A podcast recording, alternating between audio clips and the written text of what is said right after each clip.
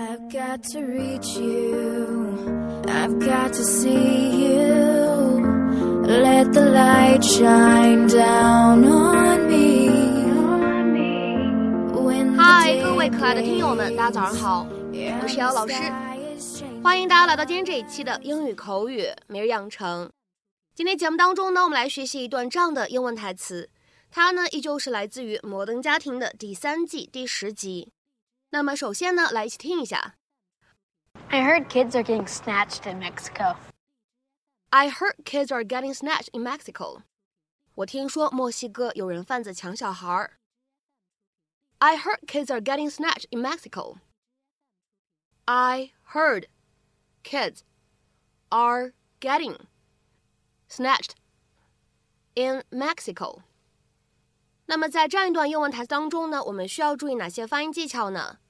第一处，heard kid 放在一起呢，我们可以有一个不完全爆破的处理。那么此时呢，我们可以读成 heard kid heard kid。然后呢，当 kid 和 r 放在一起的话呢，我们也可以有一个非常自然的连读。那么此时呢，连读之后呢，我们会形成 kids are，kids are。然后呢，下一个地方我们来看一下 getting 这个单词当中的两个字母 t 出现在一起。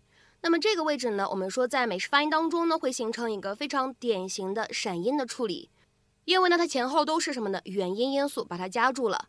那么此时呢，我们在美式发音当中呢，可以读成 getting，getting。然后呢，再来看一下最后这一处，snatched in 放在一起呢，我们非常自然的连读一下，可以读成 snatch in，snatch in。当然了，最后这处发音技巧，你整体语速比较快的时候，这个地方呢会自然的带出一个连读。但平时如果比较慢的话，这个地方呢其实不做连读也是完全可以的，因为后面的 in Mexico 它呢其实是一个独立的啊一个板块，充当的是地点状语。Actually, she's kind of at her best at Christmas. She makes a mean cookie. What other kind could she possibly make? Uh, it's so sad that you guys are not going to be with your mom this Christmas. It's fine. It's- Yeah, it's more than fine. Let's just, can we move off of mom? Yes, please. Yeah, and the upside now, Mitchell, we can spend Christmas in Missouri where it actually feels like Christmas. Wait, hang on a second. Just because mom isn't coming doesn't mean we're not going to spend Christmas together. I mean, it's about family. Who do you think we're seeing in Missouri, Claire? The Oak Ridge boys? Hold on, I thought we were all getting together Christmas Eve this year. We're on a flight to Mexico the 25th. What do you mean you're getting on a flight on the 25th? You two needed time with your mom. I've already served my time with your mom. Oh, Well- Dad. Oh, well, when are we going to have Christmas then? I heard kids are getting snatched in Mexico. What? Kids get snatched here just as much. It happens all the time. Don't be scared.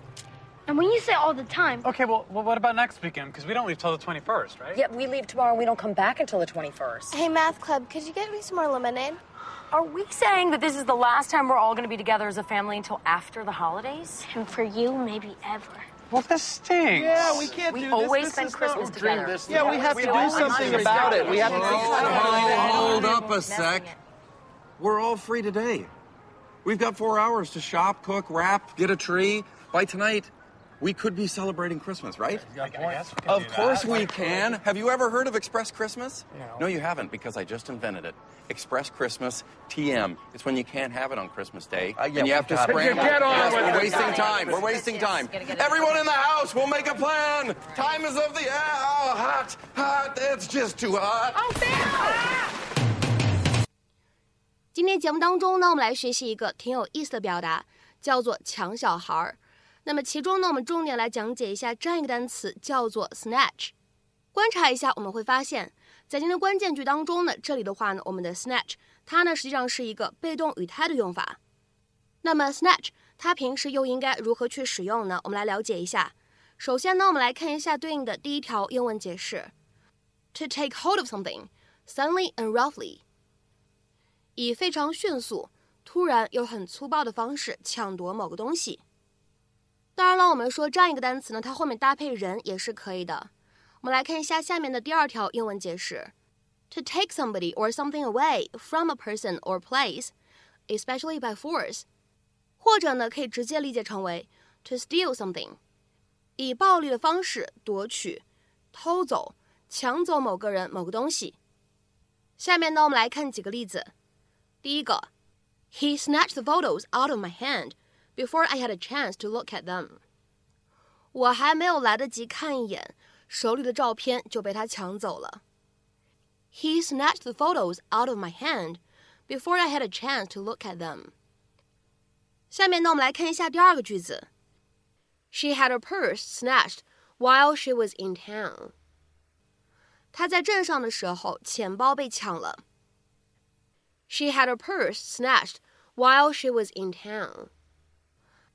下面呢，我们来看一下这样一个例子：She managed to snatch the gun from his hand。她成功的从他手里夺下了那把枪。She managed to snatch the gun from his hand。下面呢，我们再来看一下这样一个例子：The raiders snatched one hundred dollars from the cash register。那些抢劫犯从收银机那里抢走了一百美元。The raiders snatched one hundred dollars from the cash register。下面呢，我们来看一下本期节目当中的倒数第三个例子：The baby was snatched from its parents' car。那个小婴儿从父母亲的车里被抢走了。The baby was snatched from its parents' car。下面呢，我们再来看一下本期节目当中的倒数第二个例子：If your bag is snatched, let it go。 如果你的包被抢了，算了，随他去吧。If your bag is snatched, let it go。下面呢，我们再来看一下最后这个例子。Her brother snatched letter and tore it open。